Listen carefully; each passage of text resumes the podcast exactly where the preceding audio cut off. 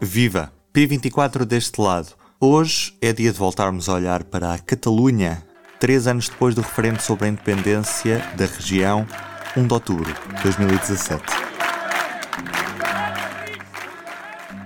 Esta segunda-feira soubemos que o agora já ex-presidente da Generalitat da Catalunha, Quim Torra, foi afastado do exercício do cargo por se ter recusado a retirar símbolos independentistas da fachada da sede de governo durante a campanha para as eleições legislativas em abril de 2019. Ara, quan ja no presideixi o govern de la Generalitat, continuaré al servei de les causes nobles del nostre país. A sentença foi confirmada pelo Supremo Tribunal de Espanha, mas como é que chegámos até aqui? Neste P24 ouvimos Nuno Nogueira, que fez investigação na Escola de Sociologia e Políticas Públicas do ISCTE sobre o período do referendo da Catalunha que tem acompanhado a realidade catalã ao longo dos últimos anos. Após a realização do referendo, na altura o governo era liderado por uh, Carlos Puigdemont, que acabou mesmo por declarar uh, a independência da região, contudo de forma unilateral, levando então o antigo primeiro-ministro Rajoy a assinar o artigo 155 da Constituição Espanhola. O artigo 155 é uma é um artigo da Constituição Espanhola que permite que o Governo Central eh, possa reaver o controle político e institucional das suas comunidades autónomas, como a Catalunha. Em resposta a essa decisão do Governo Central, os membros do Executivo demitido exilaram-se em Bruxelas, onde ainda se encontra Carlos Puigdemont, e tentaram liderar o movimento independentista à distância, sem grande sucesso. Os que ficaram em território espanhol acabaram por ser, eh, por ser presos e acusados pelo crime de rebelião e sedição.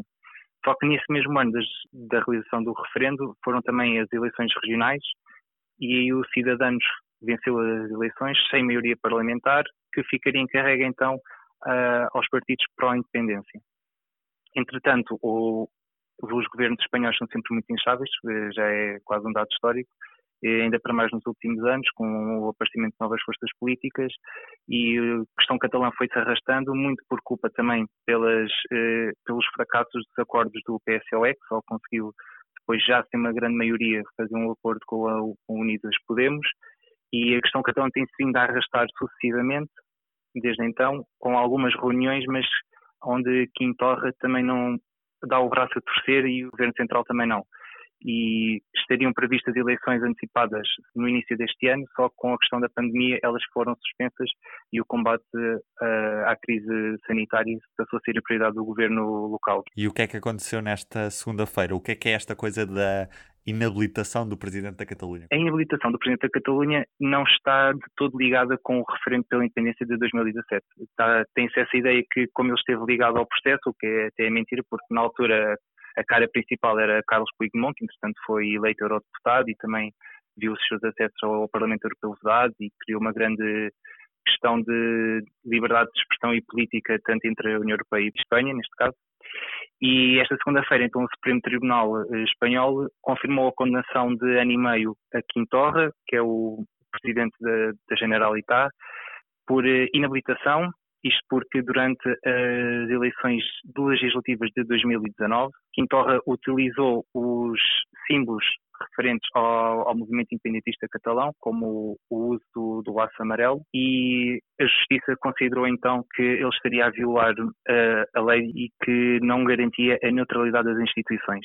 Agora, o novo presidente da Generalitat é Pere Aragonés, da esquerda republicana da Catalunha, o partido independentista parceiro do governo na coligação que era até agora presidida por Quintora, mas a inabilitação pelo Supremo pode não ser o último passo em todo este processo. A decisão não é toda vinculativa, por assim dizer, porque apesar de ele, estar agora inabilitado de exercer cargos públicos e eleitos, sejam locais, autónomos ou estatais ou até europeus, Uh, o Quintorra pode ainda recorrer ao Tribunal Constitucional, também às instâncias europeias, portanto vai ser mais um, uma pedra na, no longo processo de, da política catalã que nunca nos deixa de surpreender e também não nos deixa de oferecer outras visões que nunca teríamos uh, antes.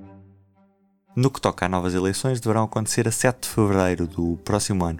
Sondagem, temos uma de há três semanas, GAT3 para a Vanguardia, partidos independentistas com 77 assentos no Parlamento Catalão, a maioria conquista-se aos 68. Esquerda Republicana da Catalunha torna-se primeira com 42 assentos. Cidadãos cai de 36 para 13, tinha sido a primeira força parlamentar nas eleições de 2017. A maior subida no campo não independentista vai para os socialistas, com 26 parlamentares previstos. Tinham 17. No início do episódio falámos do referendo uh, de 1 de outubro de 2017. Já agora, eu gostava que me falasses sobre as conclusões da tua tese. O objetivo da minha tese era analisar a cobertura mediática ao referendo pela independência da Catalunha de outubro de 2017. Só que numa vertente mais online e digital, eh, das peças que foram publicadas pelas duas televisões públicas, tanto a TVE, que é a televisão pública espanhola, como a TV3, que é a televisão pública catalã.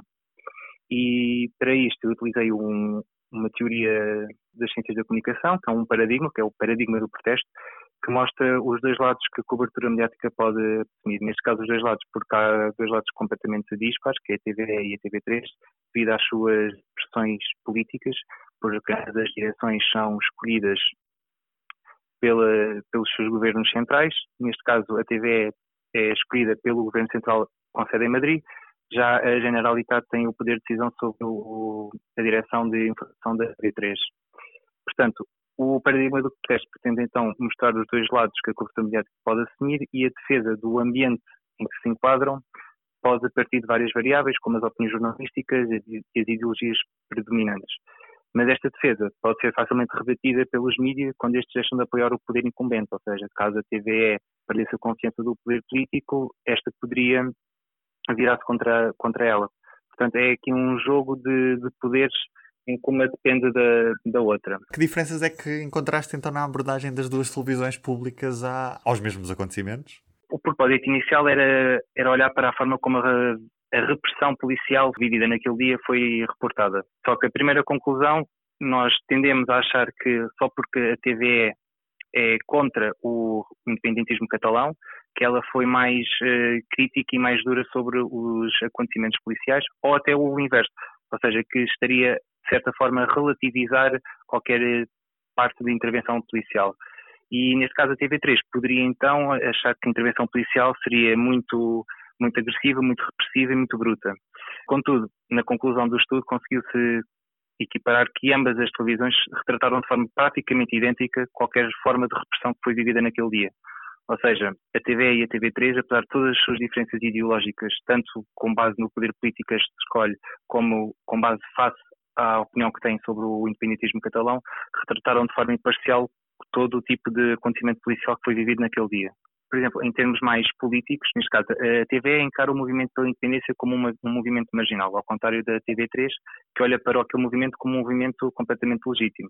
Mas, por exemplo, o canal público espanhol assume uma posição mais unitária e da defesa do status quo, ao contrário da televisão catalã, que pretende defender e legitimar aqueles que apoiaram a realização do referendo. Aí há, aqui, aqui há uma diferença que se consegue depois notar através das bases jornalísticas que serviram para justificar esta mesma cobertura. Porque, por exemplo, a TVE reuniu declarações de políticos, tanto em Madrid como em Barcelona, independentemente do seu espectro político e da posição perante o referendo.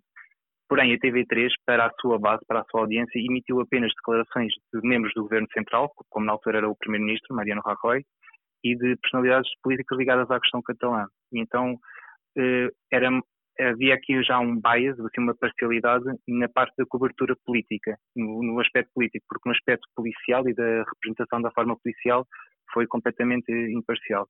Contudo, a mensagem principal é que não houve assim uma reflexão nessa noite eleitoral, não houve uma reflexão sobre o motivo que levou à realização do referendo e, mais importante, o que levou a que tantas pessoas aderissem e existem aquelas multidões todas na rua, porque o foco passou a ser o, o, conflito entre as autoridades e os votantes, relegando então a questão política para segundo plano, que depois se alongou com, com o resultado. E do P24 é tudo por hoje. Eu sou o Ruben Martins Estou de regresso amanhã. Até lá. O público fica no ouvido.